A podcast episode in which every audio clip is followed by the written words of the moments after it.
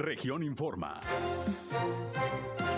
Entérese de los acontecimientos más importantes de la región Laguna con Sergio Painberg.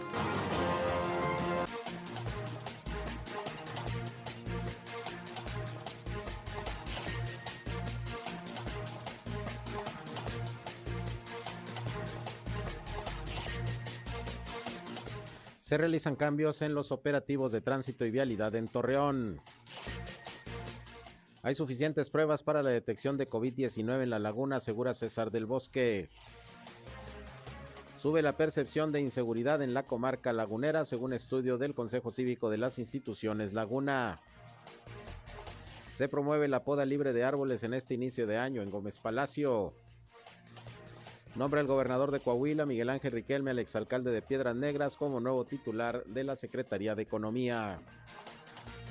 Esto es algo de lo más importante, de lo más relevante que le tengo de noticias, de información aquí en esta segunda emisión de Región Informa. Gracias por acompañarnos. Una de la tarde ya con cuatro minutos de este miércoles, mitad de semana. 19 de enero del año 2022. Los saludo como siempre, soy Sergio Peinbert. Usted ya me conoce y estamos ya transmitiendo a través de la señal del 103.5 de frecuencia modulada Región Radio, una estación más del Grupo Región, la Radio Grande de Coahuila. Acompáñanos, quédense con nosotros. Vamos a la información. El clima.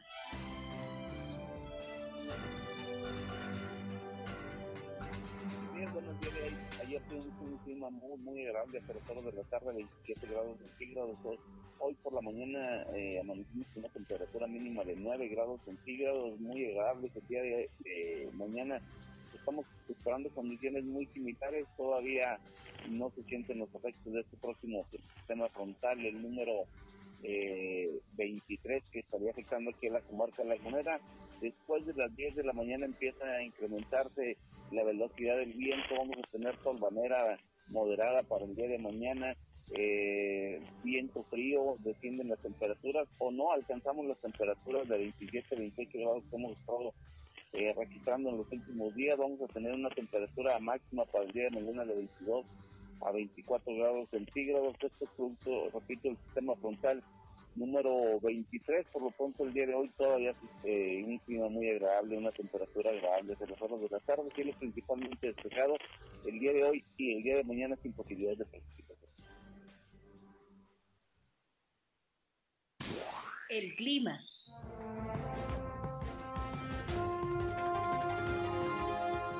Bien, pues gracias como todos los días a José Abad Calderón con el reporte climatológico. Sí, una mañana más agradable, menos fría, está haciendo de hecho en estos momentos calorcito y bueno, pero no hay que hacer confianza porque en los próximos días viene otro frente frío y viene una baja en las temperaturas nuevamente, sobre todo ya por ahí del fin de semana.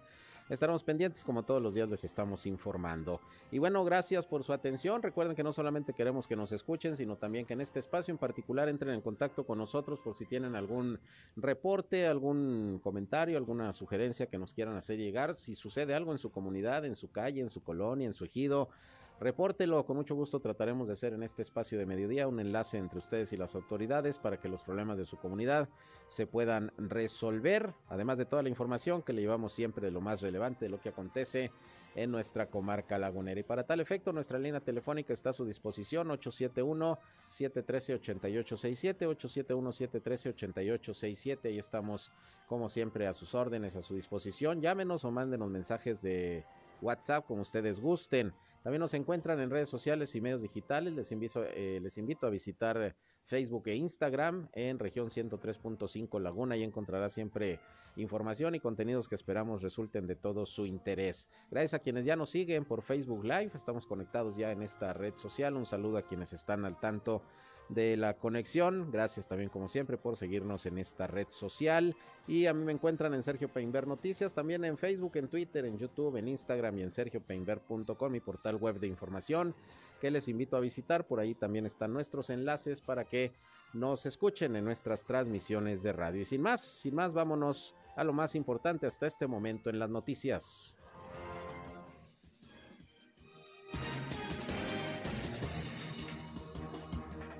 Bien, vamos a iniciar con eh, reportes de la situación del COVID-19, en este caso en Durango. Esta mañana Sergio González Romero, secretario de Salud, ofreció el reporte diario. Hay un incremento nuevamente de casos de COVID-19, como ha venido ocurriendo en estas eh, primeras semanas del mes de enero. Se encuentra pues prácticamente ya en semáforo naranja, también el estado de Durango, ya lo había adelantado el gobernador José Rosa Saizpuro, al igual que Coahuila, que momentáneamente está en semáforo naranja por el incremento en los contagios. Y bueno, vamos a los números de hoy. En el caso de Durango, estamos en espera del reporte de Coahuila, pero en Durango así está la situación del COVID-19. Sergio González Romero, secretario de Salud, quien proporciona la información. Son 56.174 casos confirmados con 3.109 defunciones. Hoy reportamos 829 casos, de los cuales 476 son mujeres y 353 son hombres. El municipio de Durango sigue siendo el, eh, donde se encuentra el municipio con mucho más afectados, con 430, seguido de, de Gómez Palacio con 186 y el resto de los municipios, excepto Santiago, con más de 50 casos reportados. Bien, pues ahí tiene usted, son los números al día de hoy en el estado de Durango, que en los últimos días, bueno, ha presentado una baja incidencia, sobre todo de decesos, de defunciones, a diferencia de Coahuila, donde pues ayer se contabilizaron más de 1.600 casos, 1.650 exactamente, se van rompiendo récords de casos diariamente. Vamos a ver cómo viene el reporte de hoy, pero bueno, el exhorto, como siempre, la invitación a toda la población es a seguirnos cuidando para pues eh, tratar de que ojalá ya en unos días más se pueda ir controlando la incidencia de contagios, se pueda ir controlando la pandemia. Afortunadamente, insistimos, no ha crecido de manera exorbitante como en los contagios el nivel de hospitalización y de fallecimientos, pero pues eh, la idea es no llegar a eso. Ojalá y que esto se vaya controlando de la mejor de la mejor manera. Pero bueno, hablando del tema, el doctor César del Bosque, que es el encargado de la atención a todo el tema del COVID aquí en la comarca lagunera de Coahuila, informó que hay suficientes pruebas de detección del COVID, sobre todo las que son gratuitas que ofrece el gobierno del estado ahí en el Centro de Biología Molecular, en la Plaza Yumbo. De todas maneras, dice, pues hay que esperar las recomendaciones para hacerse las pruebas, para no aplicarlas nada más así porque sí pero si hay suficientes, vamos a escuchar lo que dijo César del Bosque sobre este tema de las pruebas de COVID supuesto que sí, mija, para las que sean necesarias, porque luego hay gente que pide pruebas porque, pues que tiene un pariente o que van a viajar o que para eso no, para enfermos, para gente que está posible positiva, sí. Por ejemplo, hay, hay una pareja en una casa, uno es positivo, el otro se aísla. Todos los que sean candidatos, hay suficientes. El secretario, el doctor Roberto Bernal Gómez, ha estado muy, muy de cerca con nosotros, nos ha apoyado a todos los, los laboratorios de todo el estado y nosotros anduvimos en meses pasados, lo que fue en noviembre y diciembre, entre 50 y 60 pruebas por día, pero ya nos empezaron a subir a 100 y entonces ya nos mandó suficiente para estar, para poder hacer hasta 200 diarias, que no nos las acabamos, pero también tenemos que poner un freno, porque la gente quiere viajar o quiere volver a trabajar, para eso no hacemos pruebas, lo hacemos exclusivamente para diagnóstico y checar si son pruebas COVID o no. Laboratorio molecular, allá en Plaza Jumbo, primero tienen que pedir la petición se les habla, tienen que dar su número de teléfono, dirección, el nombre completo, fecha de nacimiento, etcétera. Y luego se les hacen preguntas para saber si son candidatos o no. Y luego las estamos haciendo de las 9 a las 10, 10 y media, 11 para que salgan las de la mañana. Y en las tardes de las 3 a las 4 se toma el resto de las que sean necesarias. Y el uso de cubrebocas eh, es de la, mejor vacuna que pueden encontrar, el uso de cubrebocas. Bueno, pues ahí tiene usted la recomendación del doctor César del Bosque. La utilización del cubrebocas es vital para evitar contagios y bueno, hay vacunas suficientes, pero como él dice, no se deben estar aplicando así nada más porque sí, que se soliciten nada más porque sí. Es eh, simplemente para comprobar un posible caso sospechoso de COVID-19 con síntomas por recomendación del médico para que pues alcancen las pruebas y para que realmente eh, tengan eh, su eficacia en cuanto a los objetivos que están planteados, pero sí hay suficientes pruebas, afortunadamente, en comparación con otros lugares de México donde pues están escaseando por la gran cantidad de demanda de dichas de dichas pruebas. Bien, en otros asuntos tengo en la línea telefónica a el director del Consejo Cívico de las Instituciones Laguna, Marcos Zamarripa, ya que fue publicado pues este análisis de percepción de la incidencia delictiva aquí en la comarca lagunera y vienen datos interesantes. Vamos a ver cómo está este estudio y este análisis. ¿Cómo estás, Marco? Muy buenas tardes, feliz año. Igualmente, Sergio, feliz año, lo mejor para ti. Y, aquí pues ya con nuestro primer informe relacionado a la, a la percepción de seguridad. Así es, eh, pues platícanos cómo se encuentra la laguna. Tengo entendido que son datos hasta diciembre de, del año pasado, ¿verdad? Sí, así es, son datos del último trimestre eh, que recoge el INEGI en esta encuesta de seguridad pública urbana. Y vemos, bueno, la laguna sigue estando pues mucho mejor en cuanto a percepción de inseguridad que, en el resto del, del país el 46.4% de los laguneros manifestó sentirse inseguro, mientras que a nivel nacional este indicador se ubicó en 65.8, es decir, hay, hay un margen ahí muy, muy importante. Sin embargo, nos llamó mucho la atención, Sergio, que ahora en este trimestre retrocedió un poco la percepción que se venía ganando eh, periodo tras periodo, prácticamente todo el 2021 fue mejorando cada trimestre este índice de percepción de seguridad sin embargo, pues ahora en este, estos últimos meses del año, 2021, eh, se elevó ligeramente la percepción de inseguridad. Esto implica que 23 mil laguneros aproximadamente eh, hayan visto modificada esa percepción de sentirse seguros ahora a sentirse inseguros. De ahí ese, ese pequeño brinco, ¿no? Sin embargo, creo que es importante destacar que eh, prácticamente todo el 2021 se dio la vuelta y ahora mm, son más los laguneros que se sienten seguros a aquellos que se sienten inseguros. El 53.6% manifestó sentirse inseguro ahora en este último trimestre, esto equivale a casi 460 mil personas, mientras que aquellos que manifiestan sentirse inseguros, que equivale, como ya mencioné, al 46.4%, equivale a 398 mil personas. Es decir, son más aquellos los que se sienten seguros a los que se sienten inseguros. Y La Laguna se ubicó por allí del sexto lugar entre las ciudades con más de 500 mil habitantes, con mejor percepción de, inseguridad, solamente superado por Tampico, Mérida, Saltillo, Querétaro y Aguascalientes. Y vemos pues, bueno, que hay varias partes del país que pues, siguen presentando percepciones de, inseguridad sumamente elevadas, eh, parte de eh, lo que es Fresnillo, lo que es Ciudad Obregón, por ejemplo, parte de la Ciudad de México, que tienen eh, pues elevados índices de percepción.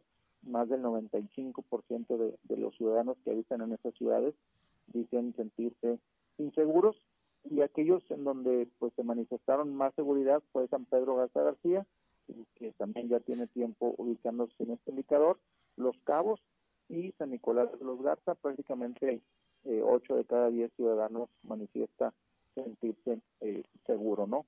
Y, bueno, algunas manifestaciones sobre las expectativas, creo que eh, hoy hay más personas que dicen que la seguridad va a mejorar o va a seguir igual de bien, eh, es superior a aquellos que manifiestan que las cosas pueden empeorar o pueden seguir eh, igual de mal. Entonces, prácticamente, en un resumen, eh, estos son los indicadores que consideramos más importantes.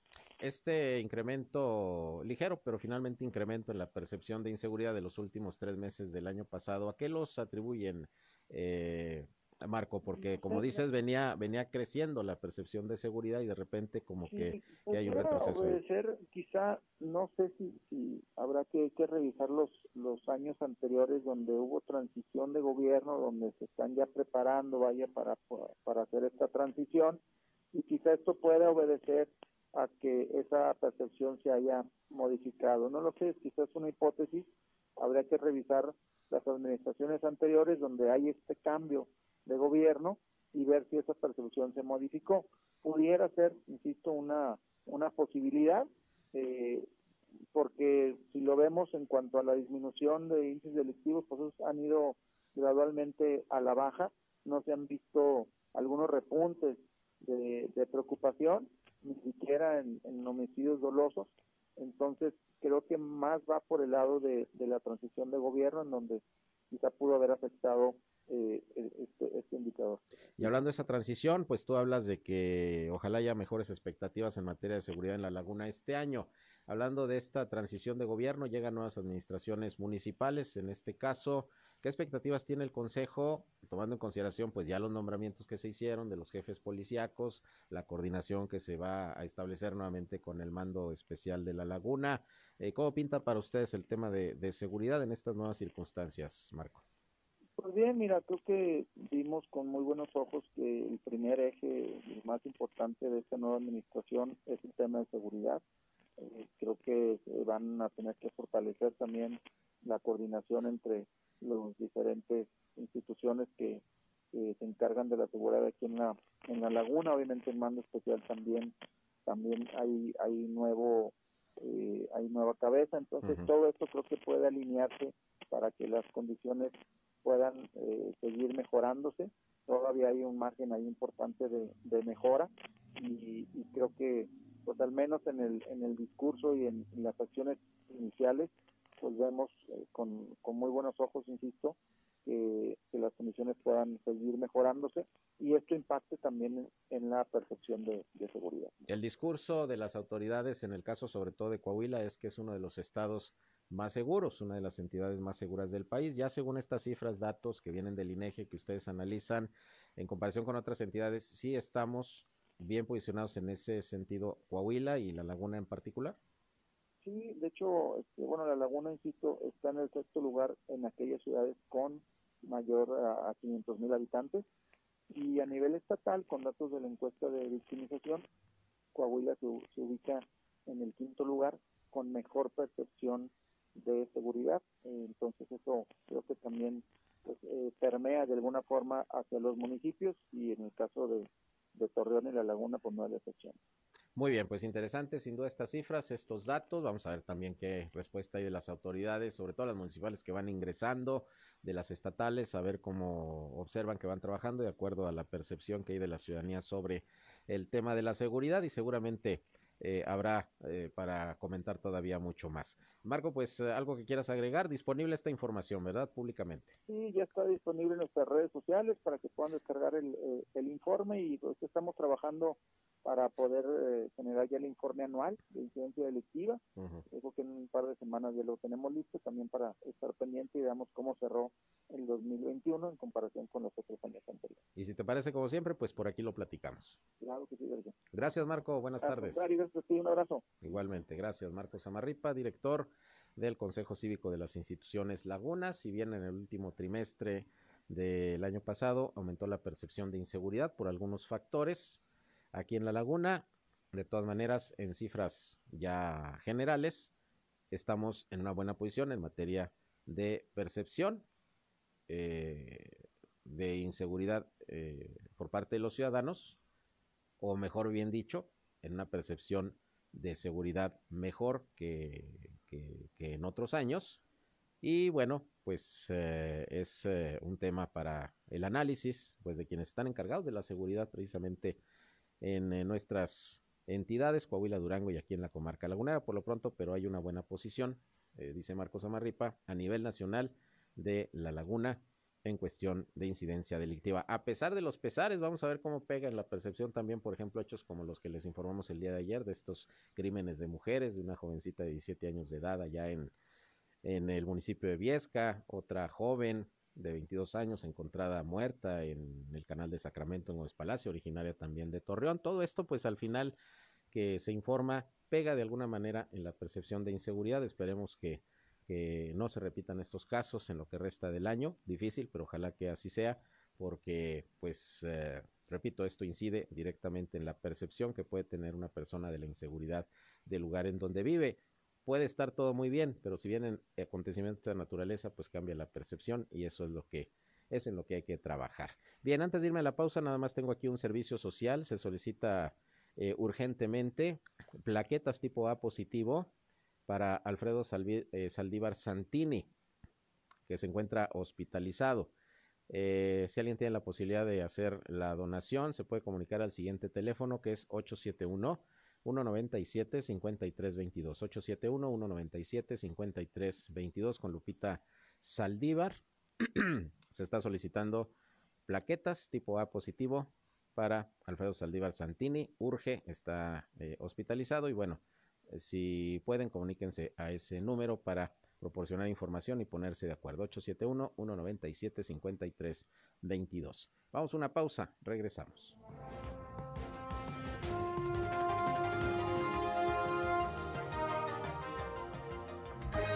Región Informa. Ya volvemos. Al aire, región 103.5. Continuamos en región Informa.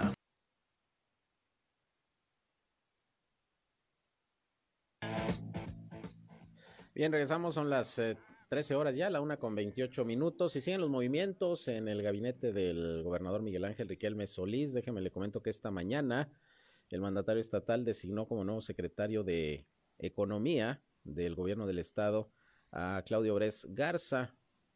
Claudio Bres, que acaba de terminar su gestión como alcalde de Piedras Negras por tercera ocasión. En dos ocasiones llegó por el PRI, la última por Morena, Claudio Bres a gobernar Piedras Negras y bueno, pues ahora es invitado por el gobernador de Coahuila, Miguel Ángel Riquelme Solís, para integrarse a su gabinete como secretario de Economía. Deja el cargo Jaime Guerra, que tengo entendido, no se va a la banca, por ahí al parecer eh, va a ocupar algún otro cargo, ya se, ya se dilucidará. Pero por lo pronto, Claudio Bres, exalcalde en tres ocasiones de Piedras Negras, fue director de comunicación social también del gobierno de Coahuila en los tiempos de Rogelio Montemayor. En fin, ya una larga trayectoria de Claudio Bres, incluso en la comunicación, también eh, empresario radiofónico, periodista eh, y político. Y bueno, pues se suma ahora el equipo de Miguel Ángel Riquelme Solís, que en lo que va de este año, bueno, ya lleva este nombramiento eh, también el de Francisco Saracho como secretario de Educación Pública y de Manolo Jiménez como secretario de Inclusión y Desarrollo Social, cambios, movimientos en el gabinete estatal. Ya platicaremos con Claudio Bres sobre la chamba que va a realizar y que no es poca porque estamos hablando de la necesidad de continuar con la promoción económica del Estado, la atracción de inversiones y bueno, todo esto que le interesa mucho a la entidad, más en estos tiempos de pandemia en donde hay que reforzar las acciones de promoción económica. Bueno, ahí está el nombramiento hecho esta mañana por el gobernador Miguel Ángel Riquelme Solís. En otros asuntos, bueno, pues déjeme le comento que en este principio de año, que ya le había comentado el otro día, pues hay que realizarla con métodos eh, especiales, no es nada más agarrar las tijeras, las eh, cortadoras, las podadoras y ponerse a trasquilar árboles, ¿no? Todo tiene su método, su mecanismo para no dañar a los arbolitos, para no lesionarlos, porque finalmente son seres vivos. Eh, pero bueno, además de eso, pues generalmente se solicita un permiso en las direcciones de, ecología para, llevar a cabo el retiro de un árbol o, de su poda. De poda. Y pues, también estamos abiertos a que acudan a la dirección de medio ambiente que nos encontramos en el Parque La Esperanza por si gustan algún otro tipo de recomendación. Definitivamente tenemos que generar esta cultura porque, como te comentaba al principio, se derivan muchas solicitudes de tala, ya que como no les damos el mantenimiento adecuado, luego tenemos el problema de que la raíz está destruyendo alguna banqueta, alguna barra, bien que el follaje está destruyendo los cables de la luz, y es simple y sencillamente porque no le damos esa atención que el árbol necesita año con año. Pues esta iniciativa de poda libre no necesita ningún tipo de permiso en la dirección. Obviamente estaremos muy pendiente de que las talas, no, las podas no sean excesivas y después de estas fechas, después de concluir que vamos a estar enero y febrero estos dos meses en, poda libre. Después de ahí pues van a acudir a la Dirección de Ecología para solicitar su permiso y pues con mucho gusto los vamos a estar atendiendo. Vamos a estar muy pendientes con servicios públicos para que estén a punto los centros de transferencia y bueno, aprovecho la recomendación de que no contraten carromateros, carromatos, que totalmente estoy de manera personal en contra, ya que aparte del maltrato animal que ejercen, pues son los principales de la ciudad. Definitivamente vamos a estar generando también a través de redes una lista de gente que se dedica desde sus vehículos a, recoger este, esta basura vegetal. Bien, pues ahí tiene usted, es lo que está recomendando el área de medio ambiente allá en Gómez Palacio sobre este tema de la poda de árboles y también el uso de los eh, carromateros hay que recordar que, bueno, en el caso de Torreón comenzaron a regularse con la creación de los centros de transferencia para que ahí los desechos de escombro, de basura vegetal que generalmente arrastran estos eh, trabajadores con, con, los vehículos eh, de tracción animal, eh, depositaran ahí todos los desechos, aunque muchos de ellos pues todavía siguen yendo a terrenos baldíos o ahí al lecho seco del río Nazas a, a tirar lo que recogen.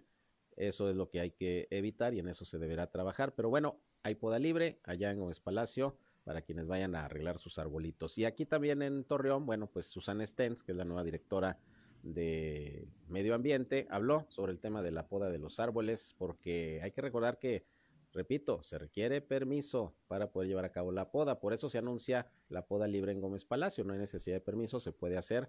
Y en el caso de Torreón, bueno, eh, generalmente sí se requiere el permiso, la autorización de ecología, porque luego las sanciones son fuertes, no en términos económicos, pero usted retira un arbolito, lo poda, lo daña, pues no recuerdo cuántos marca el reglamento, pero lo ponen a, a, reponer el arbolito como con 50 más o 100 más, algo así.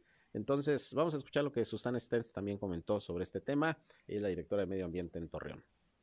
Yo creo que tendríamos que aclarar el término de poda este, porque se malinterpreta. Realmente a muchos árboles no se les tiene que meter mano ni se les tiene que hacer nada. Y la otra cuestión es que hay diferentes tipos de podas. Entonces hay podas que son de formación en donde solamente se le quita un poco del un poco del follaje y dependerá también de la especie de la que estamos hablando. Pero en realidad las que más veo yo que afectan a, a los árboles las podas son, son las que hacen para liberar el paso de los cables. Verdaderamente se hacen unas podas que, que dañan mucho a los árboles. Todo el tiempo se reciben aquí en la Dirección de Medio Ambiente algunas denuncias por podas inmoderadas, que son prácticamente talas, y se, se documentan, se toman fotografías y se documenta el por qué se está haciendo esto. Eh, hay que recordar a los escuchas que en algunas circunstancias especiales se otorga el permiso para podar los árboles o para talarlos, dependiendo de las circunstancias, y además tiene que cubrir una compensación ambiental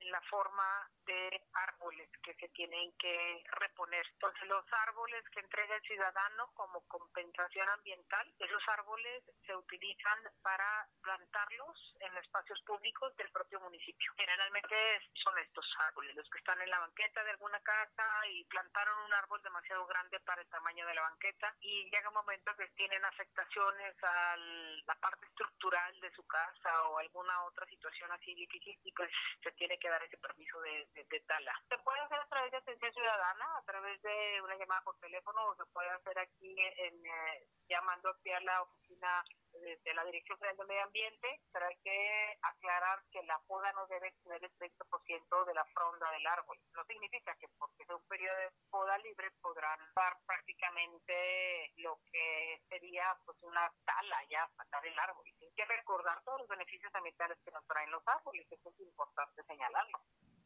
Muy bien, pues ahí tiene usted también lo que opina la titular de Medio Ambiente, aquí precisamente en eh, Torreón, Susana Stens, sobre el tema de la poda de los árboles, que dice que, pues sí, se pueden aperturar espacios abiertos, eh, libres para la poda, sin necesidad de permisos, en ciertas temporadas, como a principios de año, como se hace en Gómez Palacio, pero pues también hay que tener cuidado porque volvemos a lo mismo, la poda tiene que hacerse de manera eh, pues especializada, de hecho se están emitiendo algunas recomendaciones eh, de parte de las propias autoridades para realizar la poda. Le digo, no es nada más agarrar las tijeras y vámonos a cortar, no.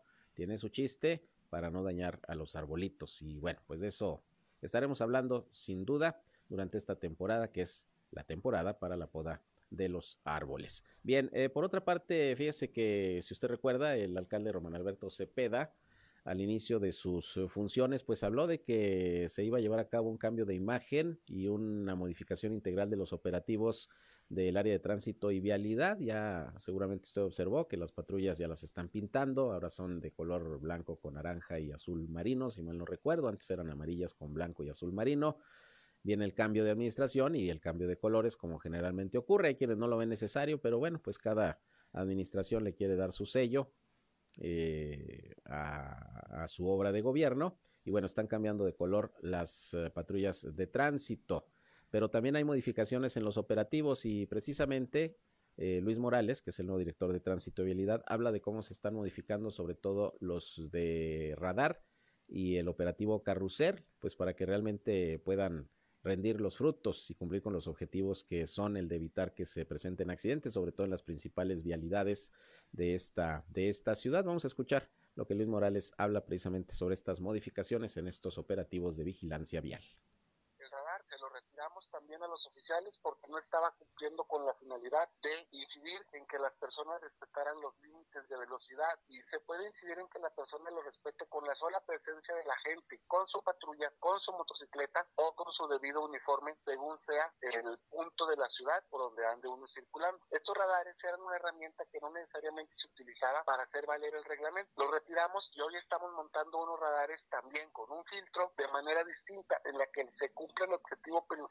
de alertar al ciudadano que en ese tramo se debe respetar un límite de velocidad. Y por último está el operativo Carrusel, que anteriormente tenía dos vehículos, una patrulla sedán y una motocicleta que circulaban por los dos carriles del periférico a 60 kilómetros por hora. Nosotros nos damos cuenta que el periférico en ciertos tramos y a ciertas horas se encuentra ya muy excedido en el número de vehículos, se encuentra prácticamente colapsado y entonces estamos haciendo pruebas piloto para observar qué ocurre si subimos 10 o 15 kilómetros más esta velocidad también en ciertos tramos y a ciertas horas. Y en lo que llevamos haciendo esta práctica, afortunadamente hemos disminuido de una forma muy considerable el número de accidentes que ocurrían en el periférico, pero más aún que ocurrían en el periférico cuando se estaba desarrollando el carrusel. Le pido a la ciudadanía que por favor les dé el voto de confianza y beneficio de la duda a los agentes que hoy están haciendo el esfuerzo por hacer las cosas de manera distinta bueno, pues ahí tienen ustedes lo que comenta Luis Morales sobre estos cambios, modificaciones que se están haciendo en eh, los operativos de vigilancia vial a través de la Dirección de Tránsito. Y bueno, aquí me preguntan si puedo repetir los lugares donde se está vacunando a los de 40 a 49. Claro que sí, empezó el día de ayer la vacunación aquí en Torreón. Es la de refuerzo, es la dosis de AstraZeneca y como ya nos había dicho Cintia Cuevas, la titular de Programas Sociales del Bienestar, van a ser dos sedes la unidad deportiva, ahí lo que es el gimnasio auditorio y el centro comunitario de Peñoles. Nada más van a ser esas dos sedes, que por cierto hoy ya eh, estuvieron eh, pues con una gran cantidad de personas haciendo fila por ahí para recibir la dosis. Nada más el día 22, les recuerdo, nada más el día 22 de enero eh, se va a cerrar la sede de la unidad deportiva y se va a abrir el bosque urbano. Nada más ese día.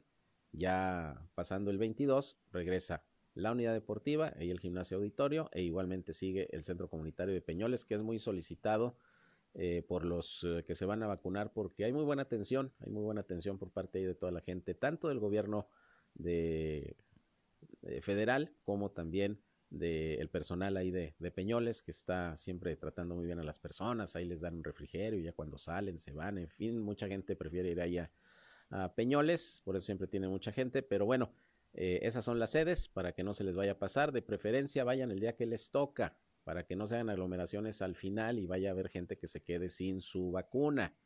Eh, mañana jueves, de una vez les aviso, toca el turno a las letras E y F del apellido eh, paterno. Mañana jueves 20 de enero se atenderá las letras E y F, el viernes 21 de enero G y H, el sábado 22 de enero, que es cuando hay cambio ahí de sede de la deportiva, de la I a la L, IJKL, y así, así va la programación. Van a ser 10 días prácticamente para esta fase, desde el 18 que comenzó ayer hasta el 28 de enero. Vamos a otra pausa y regresamos cuando son ya las 13 horas, una con 42. Volvemos.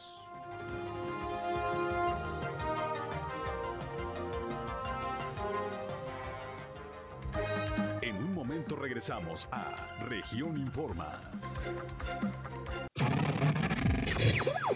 Somos Región Radio 103.5. Regresamos a Región Informa.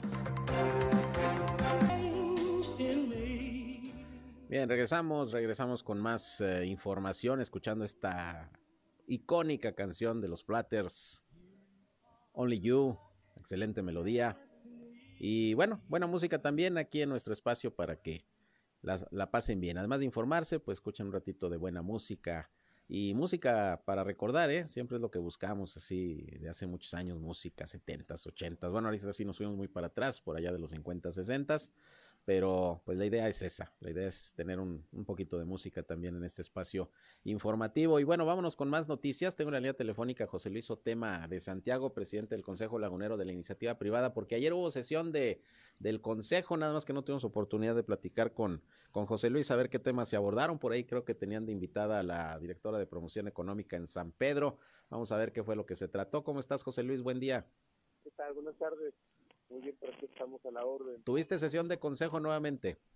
Sí, efectivamente, por ahí nos acompañó a la reunión la, la directora de promoción económica de San Pedro.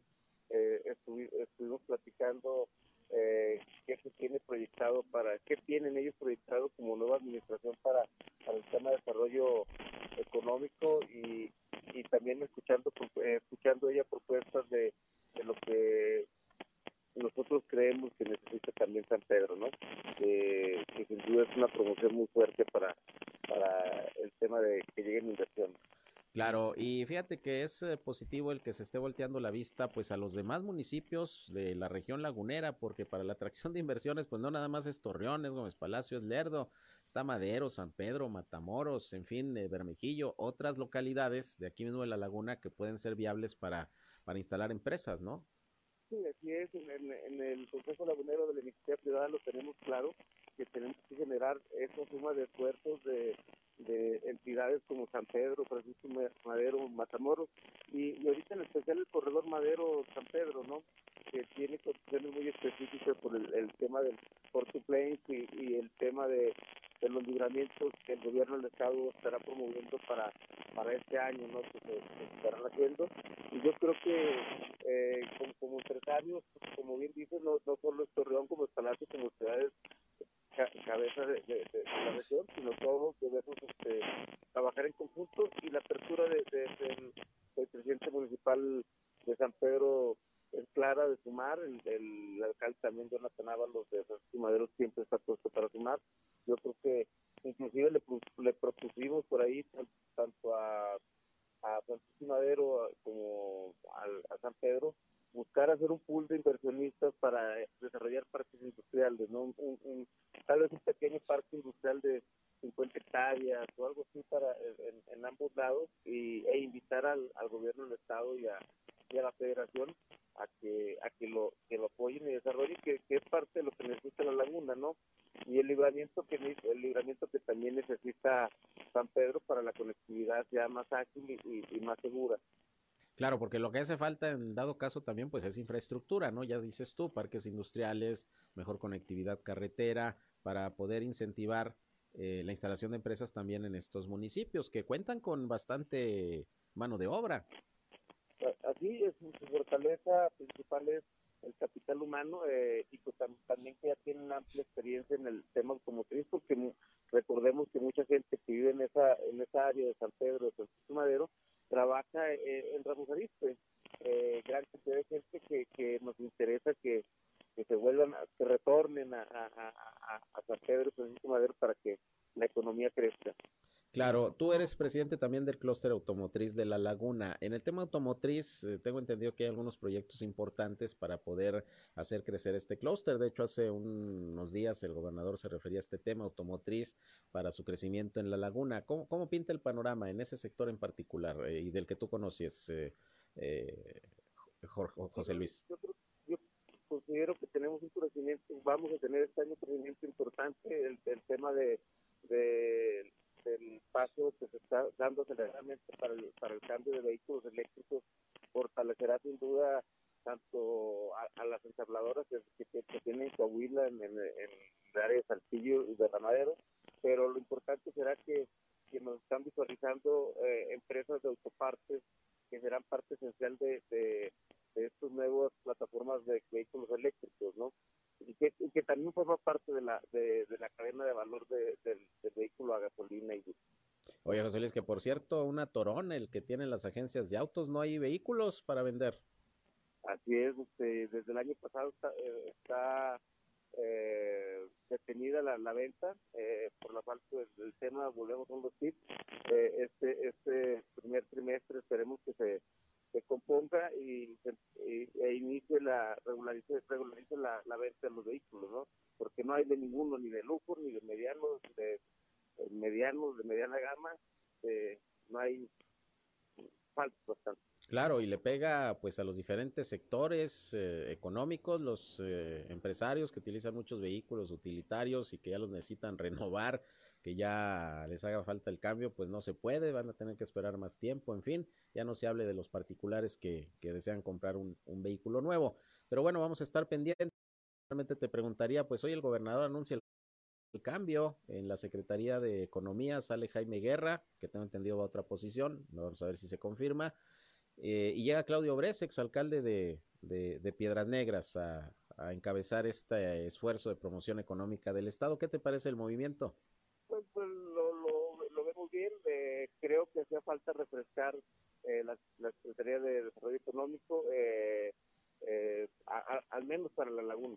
Al menos que, criticar hay que sumar y, tratar de ayudarlos a que, a que nos ayuden a traer inversiones para la muy bien, pues ojalá y así sea, José Luis. Pues gracias como siempre por contestarnos de llamada. Buen día.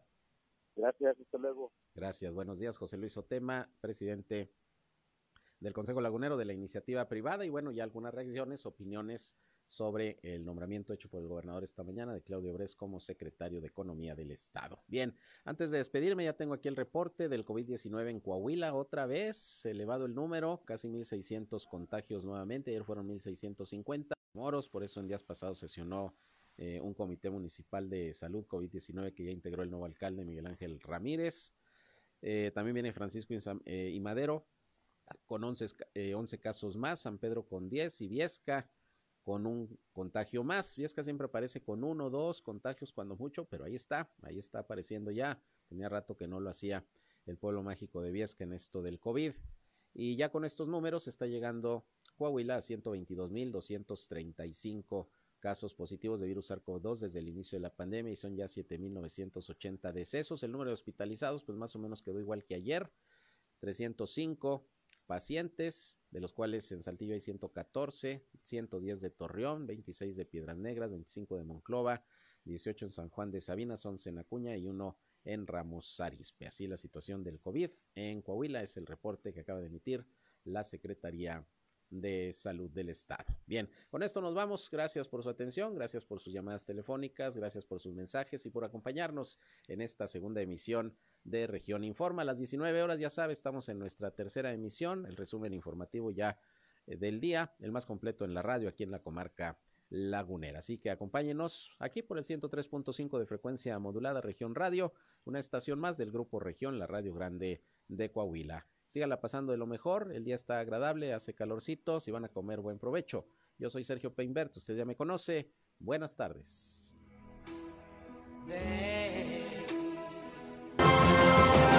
Esto fue Región Informa. Ahora está al tanto de los acontecimientos más relevantes. Lo esperamos en la próxima emisión.